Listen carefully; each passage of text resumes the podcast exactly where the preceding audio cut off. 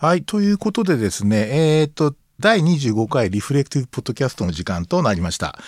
えー今日は、えーっとですね、えーこれまでも何回か来ていただいてる、弥生さんに来ていただいているので、えー今日はまたちょっとね、あの、漫画の話に集中した回になると思いますので、よろしくお願いしはい、よろしくお願いいたします。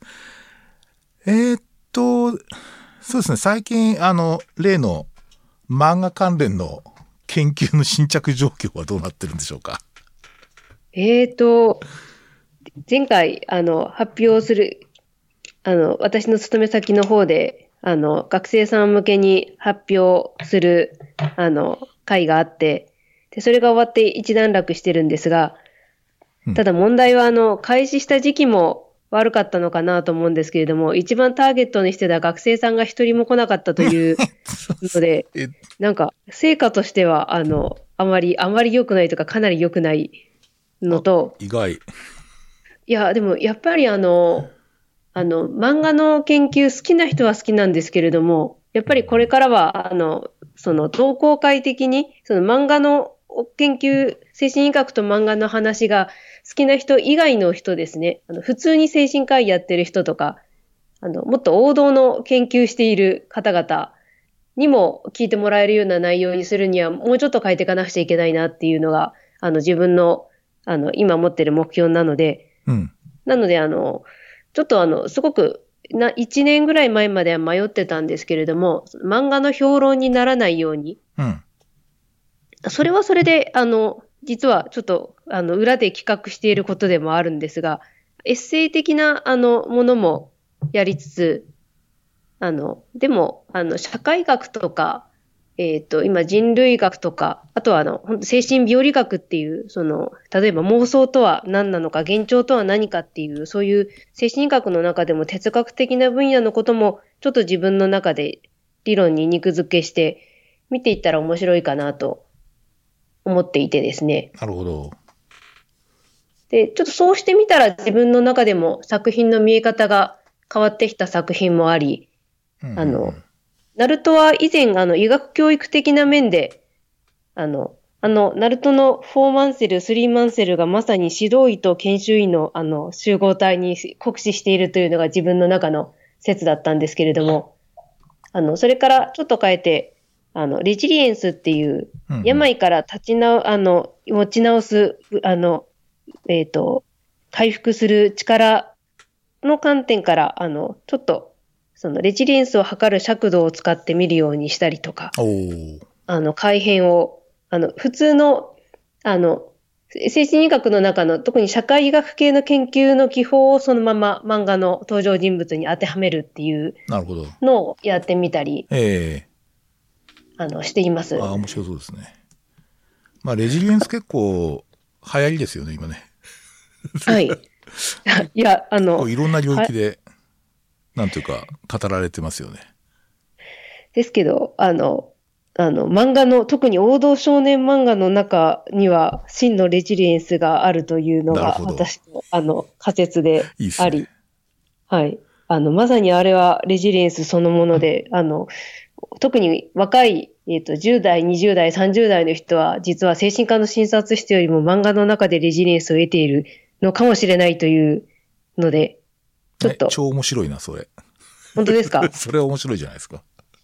あでも、読者論にもつながるけど。うん。いや、あの、自分の中でやっぱり忘れられないのが、あの、なんだろう。学生さんの前で漫画の話したときに、あの、医学部じゃない学部の人がこう、バッと全員顔を上げたときがあったんですよ。おーその時ワンピースだったんですけれども、え医学部で話したときは似たような反応が起こったんですけれども、なんかすごいやられたみたいな顔をされたんですよね。えいや、俺がやりたかったのにみたいな、しまったみたいな感じのリアクションが、なんかバラバラっと何人かいて、あ、ここれは我が眷属だなと思ったんですけれども、やられたって。はい。あ私自身も実は同じ経験したことがあるんですよ。あの、うんブラックジャックの研究本みたいなのがあるの先生ご存知ですかね？外科の先生がが。そうなんですか。書いてるマニアな本で、うんうん。そその中ではピノコちゃんは ADHD とあの診断されていたんですが。あの、なかなか、あの、力作なんですけれども、あれを見たときに私は、あの、私の漫画を講義を聞いた学生さんと同じ反応を受け、あの、受けました。ああ、やられたか。私が大人になったらやりたかったのにという。あなんで、あの、これからも連綿と続いていくテーマだと思うので、その一石になれる、なればと思って、ちょっと、あの、えっ、と、人類学、えー文、社会文化学、あ、えっ、と、社社会学か、うん。えーの本を買い込んでいます。なるほど。いや、展開が面白そうですね。つうことでね、今日はですね、ちょっとまあ、ワンテーマに絞ってちょっと、はい。まあ、むしろその、八重さんの考察を聞こうかなと思ってて、はい。えーっと、テーマはですね、まあ、あの、キングダムですね。はい。で、ちょっとあの、ウィキペディア的な、えーっと、キングダムについての紹介をちょっとしてみたいんですけど、まあ、えーっと、2006年の9月から週刊ヤングジャンプで、えーっと、連載がずーっと現在まで続いてるっていう、まあ、漫画で、えーっと、原康久さんがあ書いてるんですね。原さんってもう今40、えーっと、もう5ぐらいかな。だから、だと思います。うん結構あの、実は遅咲きなんですよね。漫画家うんとしては。うん確か3、20代後半かぐらいで確かデビューされてて、なんか一時期あのサラリーマンもやってたっていうことなんですよね。で、えっと、あ、それは私聞いたことあります。うん。で、まあ、あの、それ以降、まあ人気爆発っていうかですね、えーっと、現在まで続いてて、まあ一応累計、えー、何部だったっけな、3300万部か。もうおそらく3500万部とかいきそうな感じの、えーはいことになってて、全50巻っていうことですよね。で、と2010、あ、これはまああの、えーっと、中国の、えーっと、あれですね、えーっと、式っていうか、えーっと、せ、戦、なんだっけ、春秋戦国時代か。そうです。紀元前、ふにゃらら100年ぐらい前っていう。150年ぐらいからです。ですよね。はい。さすがに詳しい。それでですね。思うんですから。と、当時の、まあ、なんていうかな、中国のこう、えーまあ、戦国時代ですよね。500年ぐらい続いてる戦国時代を描いた、まあ、あ漫画ということになってますね。ちなみに2011年になんかテレビアニメ化がされて、あ、じゃない、ごめんなさい。2012年か。6月にテレビアニメ化されて、えー、パート2が13年にもやられてるって、まあ今から、えっ、ともう8年、あ、じゃないな、7年ぐらい前になるんですかね。はい。で、このアニメを実は僕見たのがキングダム初めて知ったっていうか、あの、たまたまネットフリックス、あそうなんですよ。ネットフリックスであの、ああ、ーこれキングダムのアニメあるんだとかって思って、見始めたら止まんなくなっちゃって、本当ですか？はい。で、1シリーズ、2シリーズ、ほとんど一気見に近いような形で見てですね、これがはいお。そらく漫画で言うとね、22、3巻ぐらいまでなのかな？の話が全部、まあ第2シリーズまでで、あの、連覇将軍のあたりとかそうですね、連覇将軍のあたりですね。ええ。で、そこで終わっちゃったら続きあるのかなと思ったら、その後アニメ作られてなくて、それでその、じゃあこれは読まなきゃいけないと思ってですね、あの、はいここのとこもう集中的にあの、えっ、と、Kindle で買いまして、はいガシガシ読んで、現在40巻まで来たっていうところです、ね。同じくです。なんかそういう感じですね。まあ最近はあの、えっ、と、最近というかもう今は公開始まったのかな。一応実写映画化されたっていうことはい。ですよね。まあ、盛況編ですかね。まあ、あの、最初のところのやつだと思うんですけど、ええ。あの、そこがまあ実写化されて、これもちょっと話題になってるんですよね。で、えーっと、まあ、八重さんってもともとあの、三国志の熱狂的ファンというか、なんつうかな。三そうです三国専門です志なんか専門ですよね。サブスペシャルっていうか。はい。で、まあ、今回の式はさらにそれよりも遡るっていうことですよね。歴史をね。うん。このあたりのなんかこう中国の歴史もののこう魅力っていうのは弥生さん的にはどのあたりなんですかね？えっ、と、まず、今回、あの、四季という、芝仙という人が書いた中国の最初の歴史書ですね。あの、皇帝に関する正式な歴史書が原作になってるんですけれども、うんあの、この四季という歴史書が、あの、私的にはすごい反則な歴史書で。あの、むちゃくちゃ面白いと思います。なるほど。あの、昔の、あの、それこそ明治時代までかな、の、あの、文化人とか、特に軍人の方々はこれを、あの、常識として読んでたと思うんですけれども、すごく羨ましいなとあ、そうな、そうなんですか？実は全然知らないんですよね。申し訳ない。ちなみに今話題のあの年号も式の中から取られてる漢字はかなり多いみたいです。あ、そうなんですか。あと、なんか、えっ、と、たえっ、と、先んずればすなわち静止とか、うんこれは私の好きな言葉なんですけど、うんあれも式の中の、ちょっと後の古雨と劉邦の時代の言葉ですし、うん。えっ、と、完璧とか、あ、あ完璧完璧は好きですね。かそうです。あ。完璧って漢字は、あの、確か趙の国と秦の国のいざこざから出た話、へえ、そうなんだ。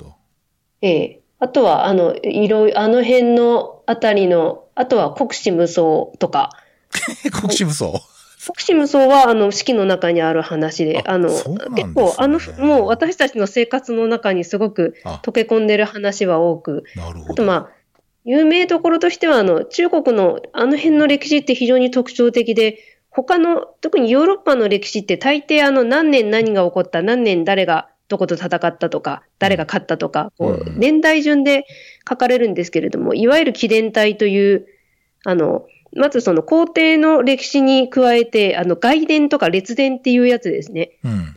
あの、例えばあの、歓喜将軍という人がいて、あの、彼は実際にいた人なんですよ。うんうん。とか、のあとは、残虐な人ね。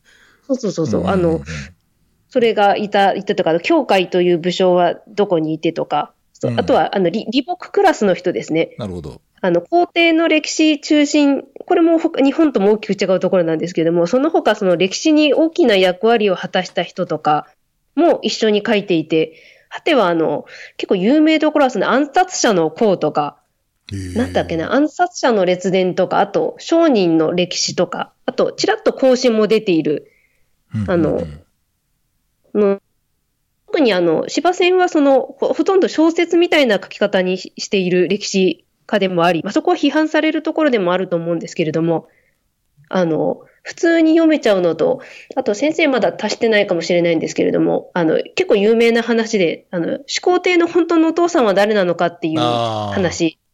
とかも、あれも式にバッチリ書いてある話なんですよあ、。そうなんですか。作者も強調しているところではあるんですが、なん、なんでそんな、あの、げ、下世話な話というか、あの、あ、あと、当時にしてみれ、芝線は、えっ、と、多分始皇帝から何百年も後、400年ぐらい後の、もう400年いかないか、200年ぐらい後の人なんですけれども、うんうんあの、彼にも皇帝だった人のそういうプライベートな話も書くところに、公平性があるというか、何か、公平性が。えもう、特にも、なんか特に式に関しては非常にこうシンプルで、うん。こう、パワーのある表現で、あの、なんか刺さってくるような表現で書いてあるところからも、うんなんか文字自体の力っていううんうんのを感じうん。あます。れってやっぱりなんで、か竹板に書かれてたんですかやっぱ。なんかあの木の板えっ、と、たしえっ、と、見たこと、写真とかに残ってるのはもう写本の写本の写本みたいな。なるほどなるほど。もので。ちょっと私もそれこそ漫画とかでしかうんうんうん。わからないんですけども、多分漢の時代、こうんこの後の皇と劉邦の時代の後ぐらいに、あの、紙を作る技術が出てきたのかなと。そうですよね。なんかあの漫画の中でもあの、読書してんだけど、要するに竹、竹をつないだ何か、何かを読んでますよね。ただ、あの、ひあとは、あの、えっ、と、羊の皮とか。柔らかかくした。うんうん。いや、でも、あの、読んでて、あの、多分皆さん違和感ないと思うのですが、あの、まあ、これは本当に中国の歴史の驚くべきところなんですけれども、あの、現在の働いてる人の、なんか宮遣えって言うじゃないですか。うんうん。組織で動く人の感覚とほぼ多分変わらない感覚で、うん。あの、当時もう歴史は動いてたんだなと。うん。この後の三三国志に至ってもそうです。なるほど。いや、僕が一番その、僕ほとんどこの辺ってあんまり教養がなくてですね、今回ちょっと少しこうどういう話なんだろうと思ってこう調べたんですけど、これ紀元前、ん？よん ?300 年とか400年でしょ？この時は250から、ええうん200年ぐらい前でですね。うん。これ弥生時代ですよね。からなんですかこう日本で言うと。いや、いや、あの、縄文弥生ぐらいかな。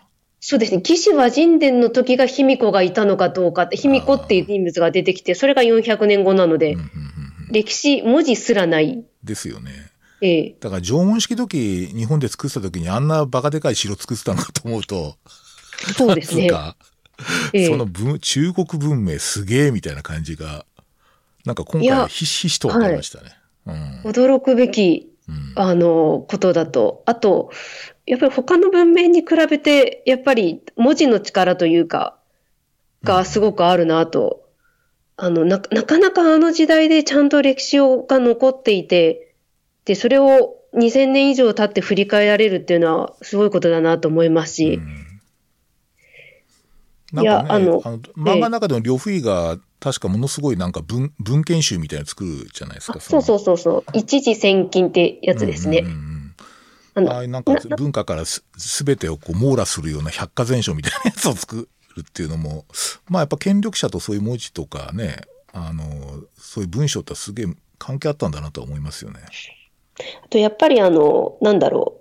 日本だったらそれこそ皇族と血がつながってるかどうかとか、あの、うん武士として活躍したかどうかとか、こう価値観が割とそんなにたくさんないんですけれども、中国の時代にもよるんですけども、やっぱりいろいろできなくちゃダメっていう、うん。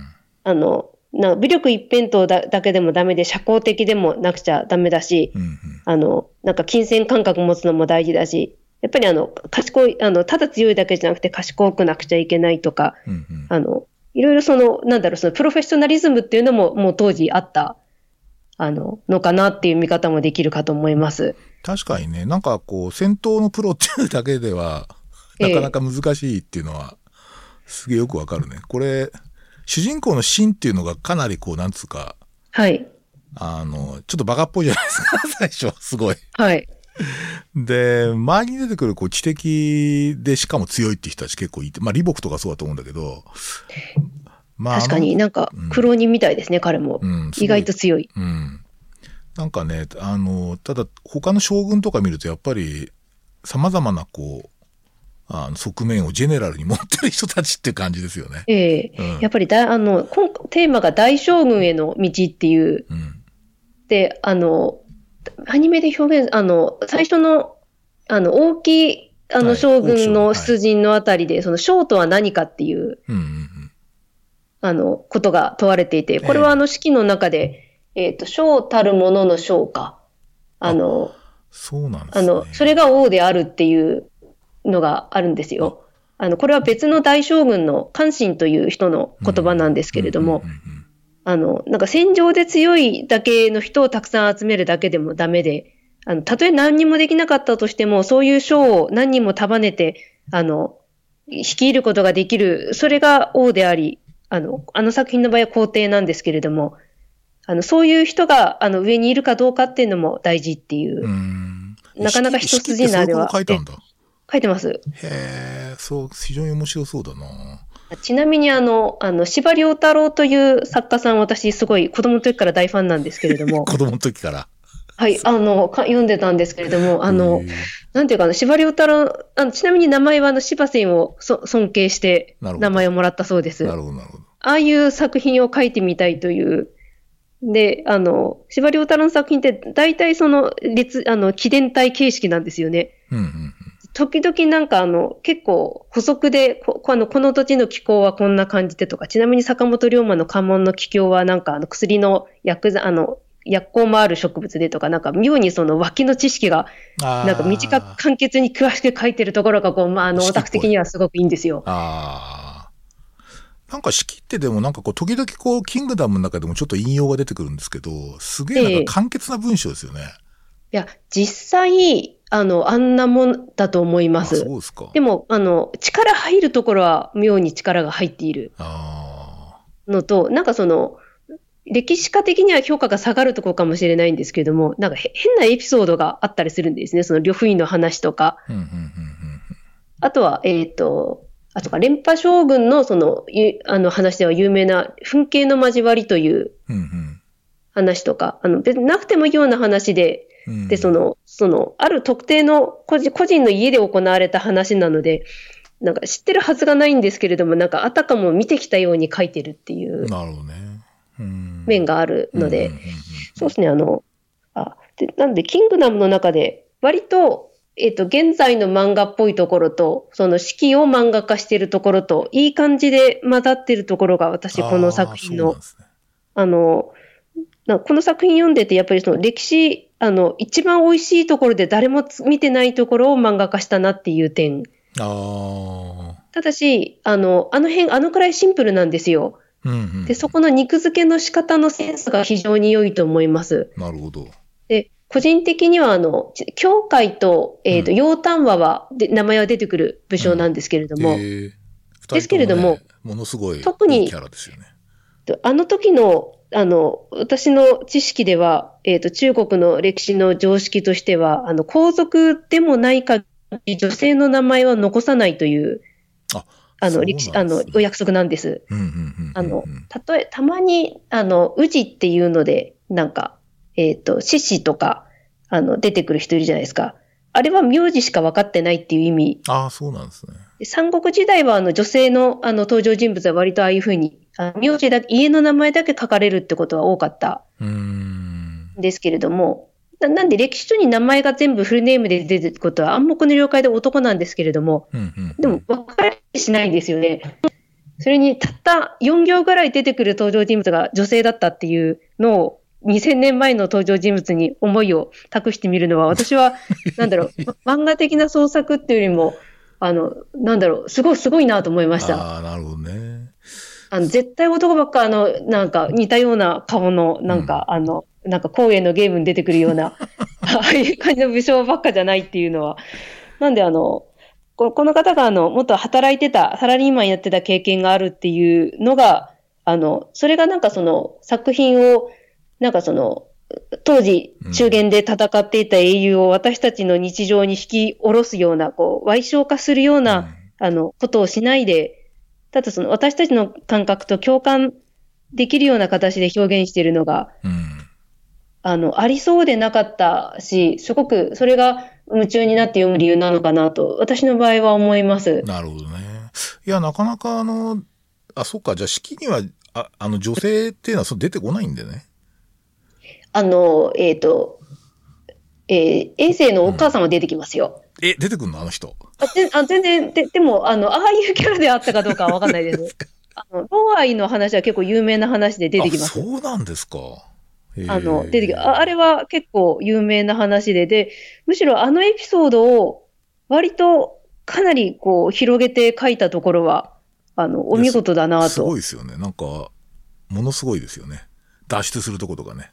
なんかそこの遠征あの、え私は、ええいいと思います。うんただ、あの、あの辺、いそんなに書かれて、真の始皇帝に関する記載は非常に多くて、あ、そおそらく、ええあの、もちろん、あの、多分、芝仙が注目しているキャラだったからでしょういや、なかなかあの、アニメ版は僕はあの、その一番印象残ってるのはあの、まあ、始皇帝っていうか、せ生ですよね。う。はい。衛衛星。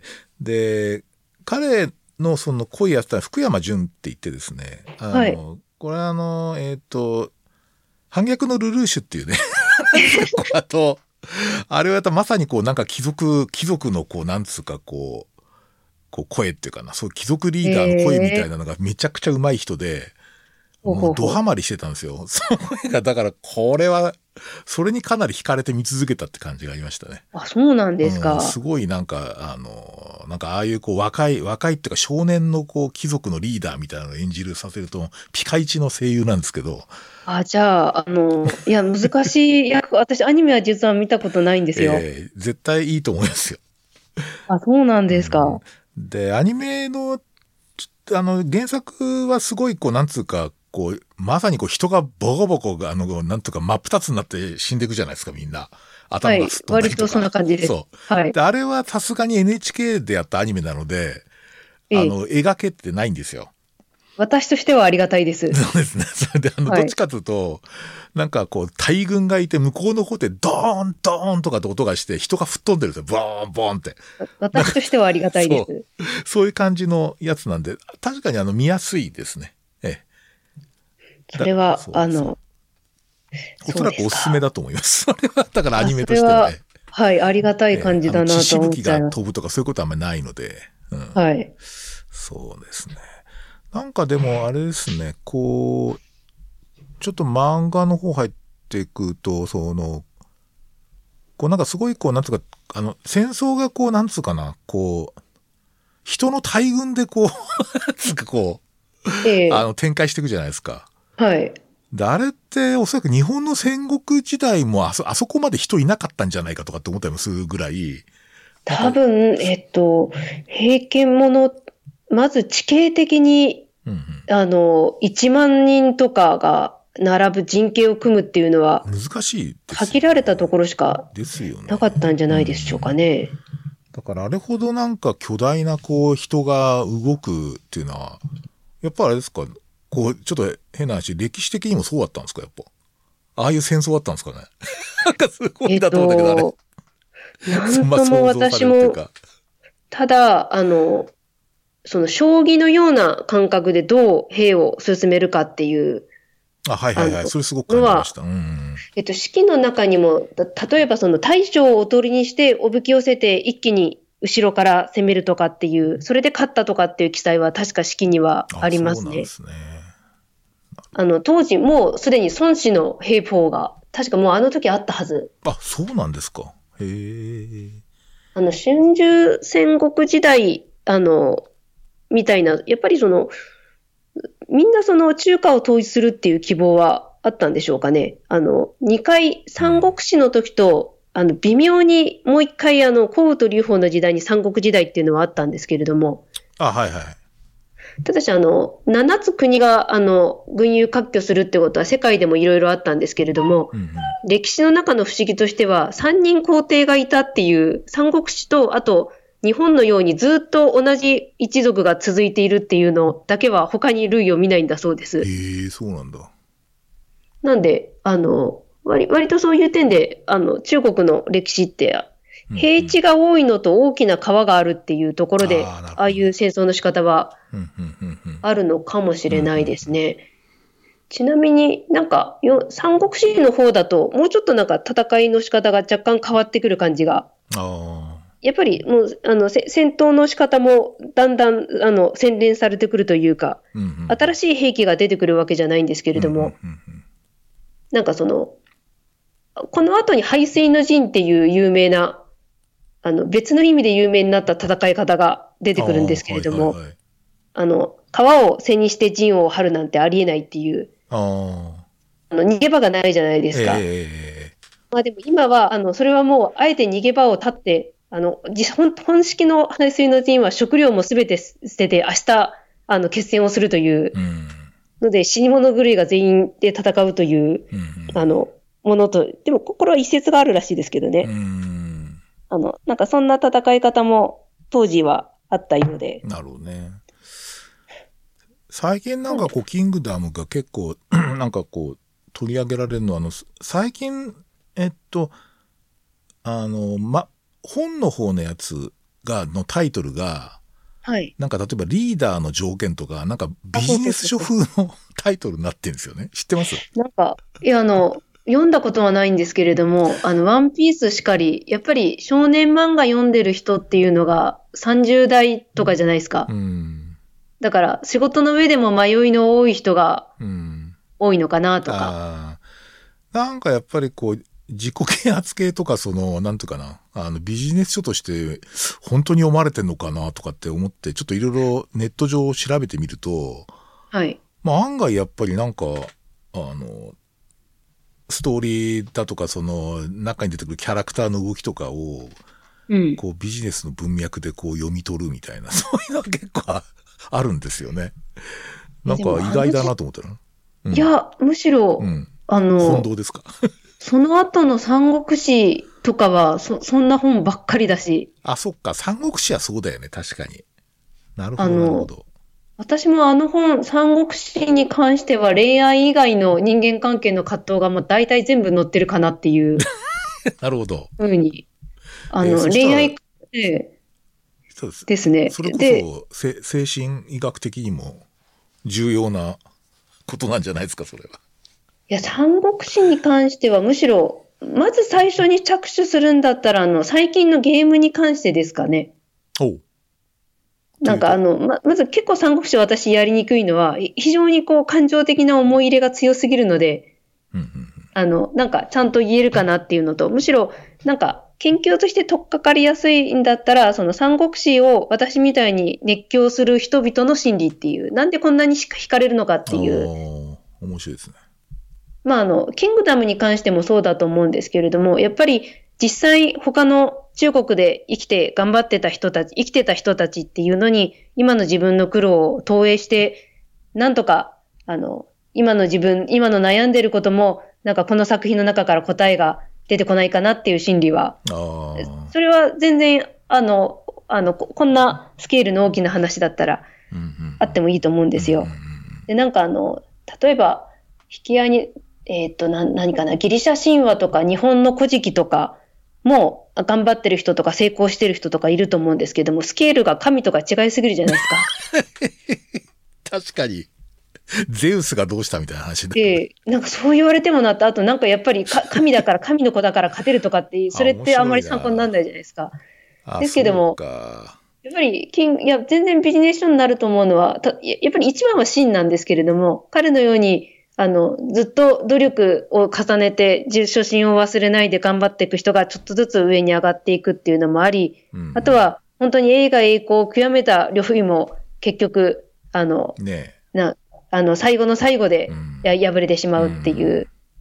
うん、あとは、なんか、そうですね。い、いろんなその、なんそれぞれみんな自分の目標に向かって頑張ってたり、必死に逃げてたり、うん、あの、するんですけれども、うんですけど、なんかそこに出てくる彼らのその物語っていうか、ああの時代の中でどうやってどう生きたっていうことは、すごい参考になることたくさんあると思いますし、うん、あとはチームを組んでますからね、チームっつうか、あ、ね、の、真の国とか、趙の国とか、えー、で、リーダーがいけてなかったりとか、あるいは、ね、王様がダメだけどみたいな、李牧も言ってたけどね。あそこの国の王様はまずいですね。もうちょっとしたら 実像が出てくるんですが、えー、なんかあ、あんなのばっかりだったんだろうなという。なるほどね。そう。そう。まあ確かに実在だった、実在の歴史上の人物っていう点では確かにね、感情移入しやすいですよね。あとは、ええやっぱり私の場合、その女性の登場人物とか、あとは、キングダムの面白いのはその異民族ですね。まあはい、はい、あの、異民族は多分、あの、なま、全く記載はない。あ、あの、あの当時にして相当一段低い民族っていう、まあそうは言いつつ何度も滅びされかけたぐらい、うん、あの、侮れない民族ではあったんですが。なんか、一説によるとあれでしょ、そのチベットなんかも昔はそこは戦闘民族でものすごい強かったらしいですよね。ええ。あの、郷土とか、うん、もうちょっとしたら、あの、たくさん異民族祭りみたいな、あ、そうなんですか。会が、あの、4、えっ、ー、と、50巻近くになるとありますので、そうご期待。僕は一番好きなっていうか、まあ、山の民とか全体に好きなんですけど、ええ、僕は、あの、塔っているでしょ。あの、フォルフォルフォルフォルそうそうそうそう。ええ、彼がめっちゃ好きなんですよ、僕。あ、同じくです。あ、そうですか。彼、間違いなく、なんか、なんか西の方から流れてきた人ですよね、おそらく。なんかがなんか西洋人っぽいじゃないですか、すごい。はい。なんか作者の人もそういうふうな設定で書いてるみたいですけどね。いや、でも当時はあり得たと。あ、なるほど。思いますよ。うん。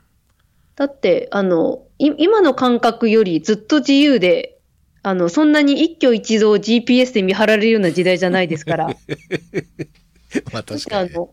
なんか私が別口であの、見て、研究、見てた、あの、アイヌ民族の歴史を見ると、うんうん、あの、普通に彼らのトルコとか、ヨーロッパの橋のアイテムを持ってるんですね。あ、そうなんですか。あの、交易民族なので、あの、彼らの、あの、首飾りを作った、作ろうとしたことがあったんですけれども、うんうん、そしたら、あの、うんうん、あ、そうなんですよ。ちょっと事情があって調べてみると、あの、原則その、あの、彼らはそのシルクロードと、あの、交易をすることで、あの、生計立ててたので。なるほど。で、あの、ロシアはずっと奥まで繋がっているので。そうか、確かに。そういえばロシア系かもしれないな。なんで、あの、中国もそんな、あの、純粋な中華民族ではなかったはずですし。うん、うん、そうですよね。うんうん、まあでも、当時はその、なんか、その人は、あの、真から見れば外国人とか、うんうん今で言ったら、その、なんだろう、京都の人が、あの、広島の人を外国人っていうような感覚だと思います。なるほど。なんか、そそのくらい中でも日本も近い。はい、そうしましたらです。ちょっとあの、今、と機材トラブルで 中断したんですけども、はい。あと残りの、えー、ちょっと30分ぐらいをですね、えー、ちょっとキャラクター、出てくるキャラクターについて少しなんか語りたいなと思ってるんですけど、はい弥生さん的にはなんかあれですか、すごく関心を持ったっていうか好きなキャラクターとかあるんですか？げ原則この漫画のキャラクターは大抵好きですね。なんか、あの、いや、戦ってる人は、うん。やっぱり目標に向かって頑張っている、戦っているっていう姿は見て、あの、ビジネス書でもないんですけれども、私も元気になりましたもん。なんですか。すごく、あの、仕事忙しいから、もっと後に読もうと思ってたんですけども、結局読んでみたら、もっと早く読めばよかったとなんか、ここのモチベーションを引き出してくれるのならならば。あでも、さっき話してたみたいに、その、塔みたいなうん。キャラクターとか、あとは、あの、この作品の中ですごく、こう、生きてきているというか、魂を吹き返したようなキャラクター、女女性の登場人物ですね、歌謡店とか、過料店ね。えー、過料店いい教会とかね。うん。とか、あの、歌謡店は特に異民族であり女性であるっていう、うん。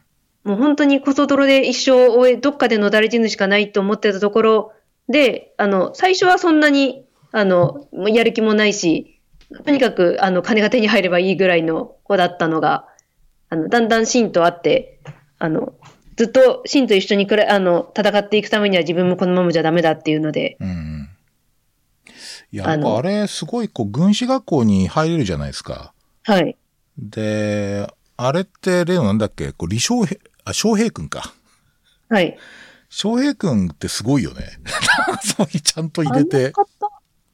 そうそう、あの、えっ、と、翔平君みたいな、あの、君のつく人は、あの、なんだろう。えっ、と、例えば、秦王せ、えあの、衛星みたいな王者の、なんか、プチ王者みたいな、彼の配下が多分何、何何百何千といるっていう、うん食客を、あの、囲っていて、うん。あの、なんで、もしも彼が、あの、どっかの国を取って帰ろうと思ったら、その気になればできるぐらいな、あの、勢いのある人っていうので、戦国え四君だったっけな。あ、そうなんですね。あの、そういうジャンルの、あの、ちょっと李牧と、あの、なんか密会をしていた、うんあの、春光君か。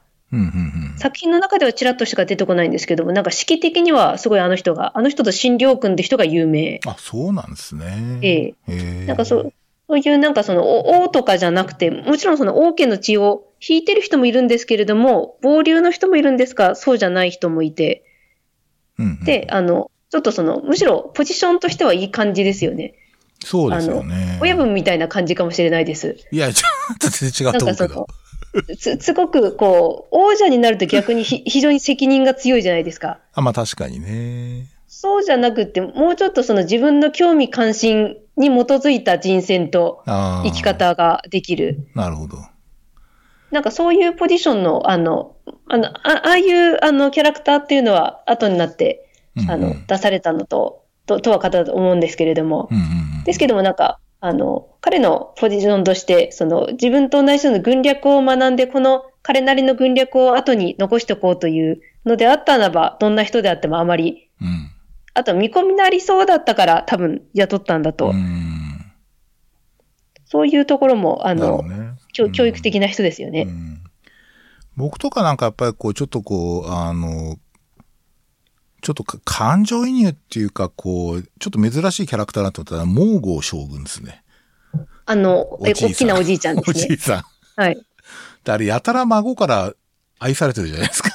すぐこえっ、と、か、彼は、えっ、と、平凡なことしかしなくて、ひ非常にこう、堅実なことしかしなくて、でも結局負けないっていう。う。そうですよね。なんか、あんまり大敗はしてないんですよね、基本ね。そうそうそうそう。んなんかね、ちょっと経営者としてなかなかいいのではないかっていうふうに思いましたけどね。あの、で最後に、あれ、連覇将軍との戦いでした。で、もうずーっと、あの、喧嘩で負け続けて、あの、で、最後は勝てるかなっていうそうですね。ところが、なんか、てあ、あそこは確かにいいいい展開ですよね。あの、あの、盲点様もすごいいい感じで出ていました。うん、そうそうそうそう。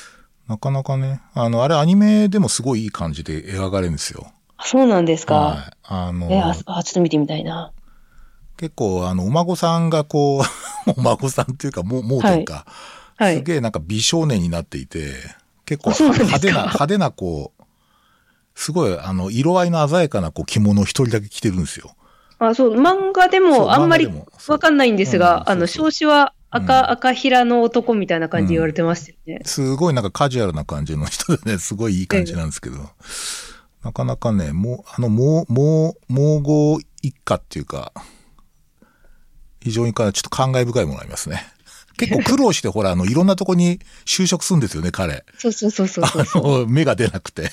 で、ええ子供抱えて、まあ、その子供がめっちゃ強いんだけど、あええの、なんか、あのあたりがこう、ちょっと哀愁があるっていうかね、それはすごい好きですけどね。なんかでも、みんなも、あの、蒙古将軍優しいだけだと思ってたら、あ、でもよく考えてみたら、蒙毅のお父さんだから、もともとすごいバカ力で、確かにでかいよな、みたいな気づくところは私は割とそうなんですよ好。きですね。そうそうそう。だあれ、すごい、あの、ちょっと隠れたボスキャラの一人だと私は思ってますけどね。うん。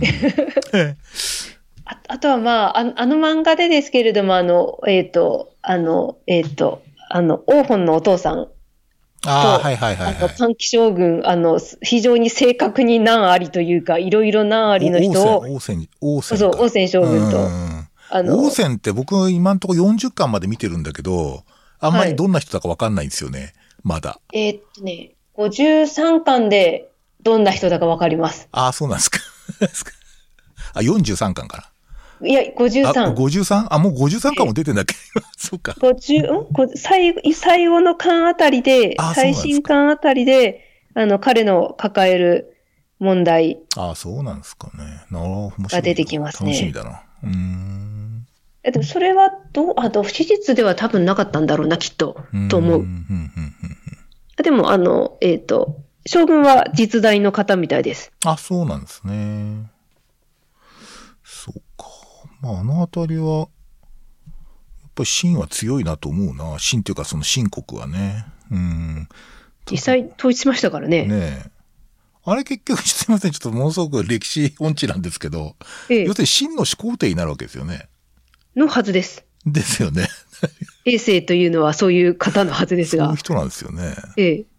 始皇帝って歴史的に評価されてる人なんですちょっと言い方が素人っぽすぎるんだけど。私もそ始皇帝のところはそんなに専門でもないんですけれども、うんただ非常に賛否分かれる、うん人でありいろいろ聞きますよでね。むしろあの、あの、兵馬俑とかあるじゃないですか。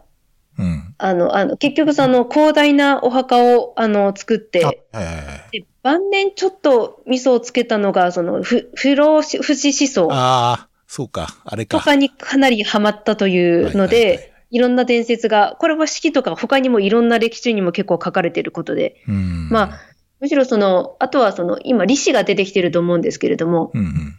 あの、李氏は、あの、李氏ねえっ、と、放放火として、あの、作品の中では非常にこう、あの、なんだろう、波動というか、波動じゃないか、うんあの、お王道として、あの、王が治めるんじゃなくて、法を治める国にすれば、まあはいあはいはいの、ずっと、あの、戦乱の世はなくなるっていうコンセプトなんですけれども、うんただ、歴史上放火っていうのは、あの、本当に厳しくて、あの、一日こ約束を忘れたら、あの、こあの、納品が遅れたら全員商商人は打ち首とか、怖あの、あとは、えっと、有名どころとしては、真の法律では、あの、不倫は罪なんですよ、女性のみ。はい。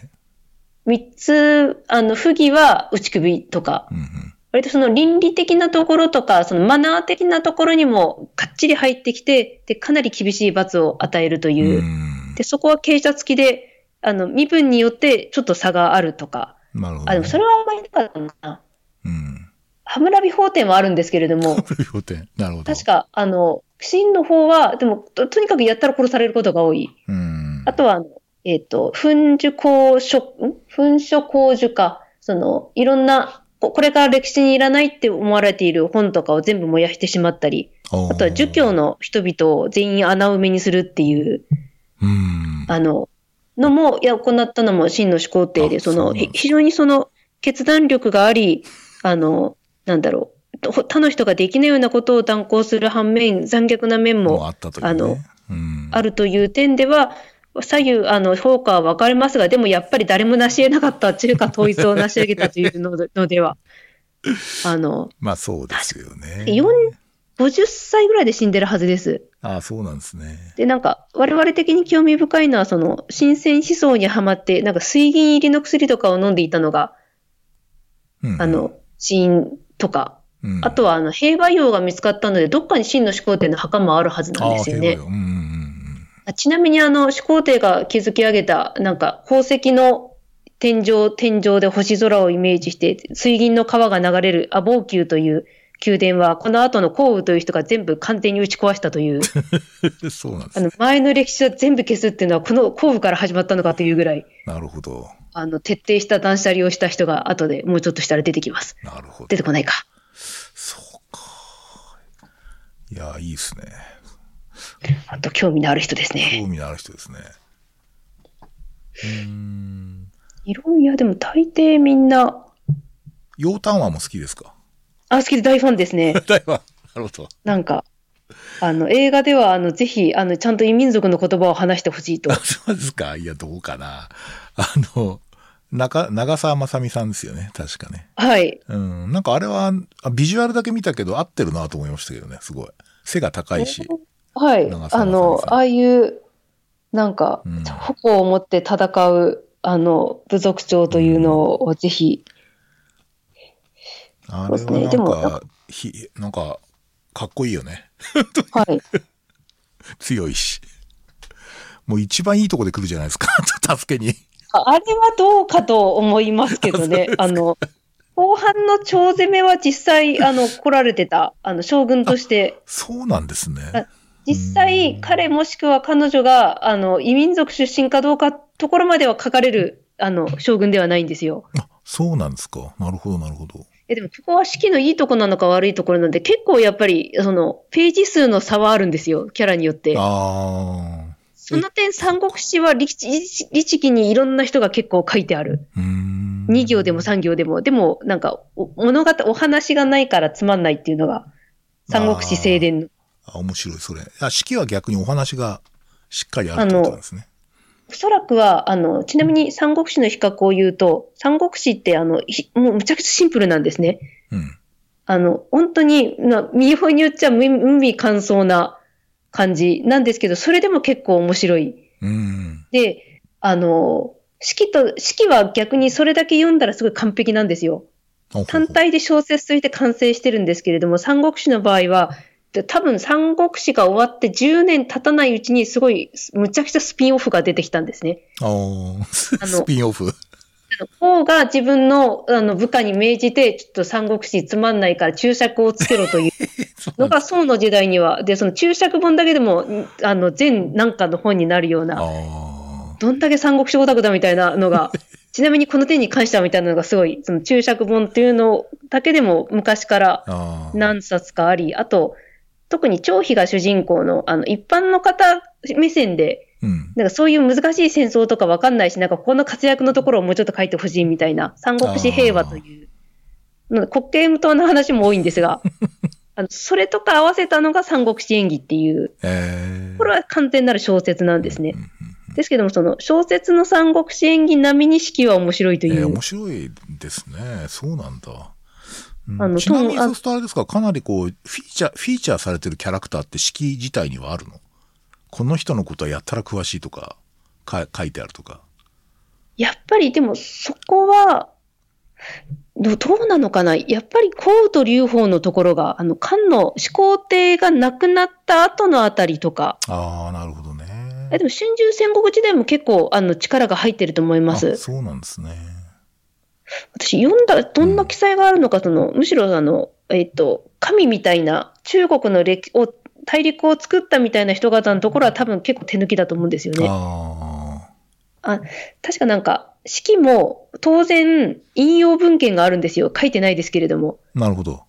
ああの、あと町の噂からちゃんとした正式っぽい書類まで結構あそなの差は激しい。すごいね。のでなので。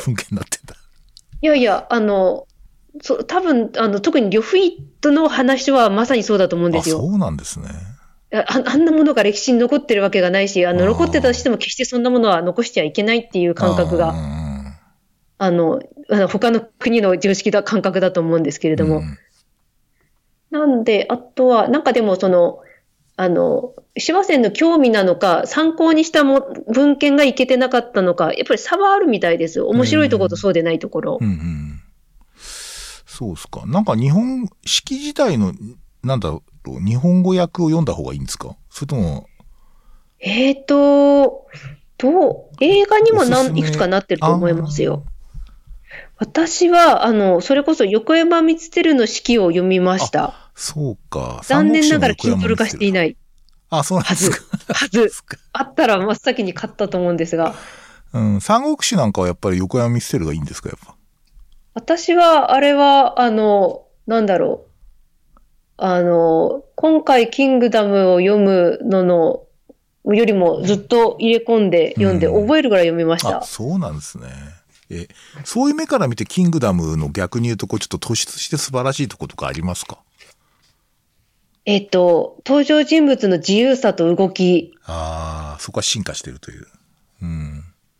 あの、やっぱり、あの、横山ミステル三国志の場合は、えっと、中国にある連環書っていうのかな。なんか、挿絵付き三国志紙芝居みたいなののがあるんですよ。大抵キャラの衣装とかそこから取ってきているのと、ででも、横浜ミステルの作品の中では、あの、三国志を、あの、なんだろう、四季と三国志の違いになんか話になっちゃうんですけれども、私はあの三国志の他の小説でなかなかあんあんな風に表現できたのってないと思うんですよ。というのは、あの、さ多分四季よりも三国志の方がかなりその、なんだろう、作、物語としては難しい。うん。同時並行でいろんなことが起こっていて、登場人物も多分3倍、10倍ぐらい魅力的な登場人物がいるっていう、ああ、そうなんですね。規模としては、その中心蔵の、えっ、と、10倍ぐらい。うん時間も長いですし、出てくる登場人物も多いのを表現するのに、えっ、と、やっぱり陥りがちなのが、ゲームも私そういう点あるなと思うんですけども、あの自分の理解できるレベルに落とし込んじゃう。ああ、なるほど。なんかその、すすごく、めちゃくちゃ原作が、原作というか史実が面白いんですけれども、それを、なんかこう、読者に分かりやすくするため、自分に分かりやすくするため、なんかこう、自分の世界に引きずり下ろすって面白くなくなるっていう、んうんあの、さっきも言ったんですけど、その恋愛以外の対人間関係って言ったんですけれども、なんかすごくその、心の悩み方も複雑なんですよ。うん。なんか、それでうまくいかないので、だから逆に横浜ミステル三国志の場合はかなり原作に忠実なんですね。なるほどね。淡々と書いてる割に時々こう遊びがあるうんうんのが、あの、私は一番評価の高い理由ですうん。あ、。そうなんですね。あの、吉川英治の小説ですら、やっぱり曹操は悪で、劉備は、あの、主人公みたいな感じにしてしまってるのが、非常に、あの当時は、あの、よ、あの、良かったと、あと子供にはいいと思うんですけれども、あの、大人、大人が、あの、大の大人が漫画を読むようになった時代には、ちょっとなんか物足りない感があるんですよね。そうですね。まあ確かになんか、なんかこうあれですよね。正義対悪の話じゃないからね。これは。実際そうだし、そして今私たちの生きてる世界もそうじゃない。うん。うんそうですよね。ので、なんかその、漫画から学ぶっていうよりも歴史から学ぶっていう、うんあの、観点を、まあ、大抵みんな持つと思うんですよ。なんかすごい面白いし、なんかこれって、もしかしたら自分の今悩んでることとか、もやもやしてることの答えがここにあるんじゃないかなっていううん。時に、なんかやっぱりその、その当時あったスケールの大きさを損ねないのが大事で、で、それ、それに関して、あの、めちゃくちゃ遊んだのが、キングダムだと思いますしね。まあ、そこが魅力でもあるですね、やっぱね。はいまあ今、あの、えっと、いよ、まああの、ネットフリ、ネットフリじゃねえや、HBO で作ってるそのゲームオブスローンズっていうね、はい。もうもはや10年ぐらいかな？やってるもう大大河ドラマが、まあ要するに国家間の争いなんですよね。はい。で、かなりこう、キングダム読んでて、なんつうかな。まあそれのこうなんかファンタジー版って感じがしててですね。これはまたあの、こう同時並行的にいろんな地域でいろんなことが起きていて、でものすごい登場人物が多いんですけど、まあいよいよあの、ファイナルシーズンということで、あの、世界中が今、え、あの、注目してるんですね。あの、ものすごい数の視聴率なんで。なのでちょっと、ただね、僕やっぱりそれとこう、今回キングダム読んで、あキングダム、まあ超人的に強い人っているんですけど、絶対魔法とか出てこないじゃないですか。はい。まあ当たり前、まあ歴史書だからそうなのかもしれないけど。ええ。なんかね、あの、ゲームオブスローンってやっぱりなんかね、ドラゴンとか出てくるんですよ。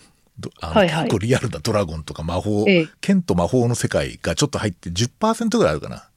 残りのはい90%はすげえ歴史っぽいんですけど、肝心なところでそういう超能力とかドラゴンが出てくるので、まあそれはそれで素晴らしく面白いんだけれども、はい。やっぱあの、ちょっと人間ドラマ的なところが少し薄くなっちゃうんですよね。で、そういう点で、あの、キングダムは非常にこう、もう人なんで、かなり生々しい農民とか出てくるし、たくさん。ええ。そこがやっぱりあの僕は好きですね。あんまりそっちのその超超能力系になかなかいかないっていうか、まあバカ強いんだけど、ちょっとそんなにこうなんとかもう非現実的にめっちゃ強いってわけではないっていう。はい。いそれはすごい好きですね。うん。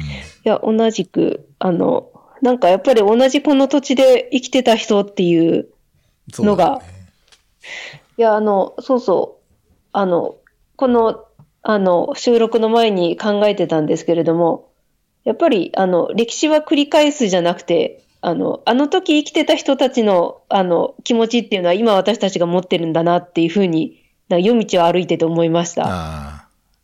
いいですね。なんかうんだから、だからこそ、なんか、だ誰かはわかんない。そ、それぞれ主人公じゃなくても、そのその時々でなんか悩んだり葛藤したりするのって、あの、うんあ私もわかると思ったのは、それはずっと前の人も同じように考えてた、あの、ーことで。なんかそそう思うとなんかすごくこう、じわじわ嬉しい感じに。ああ。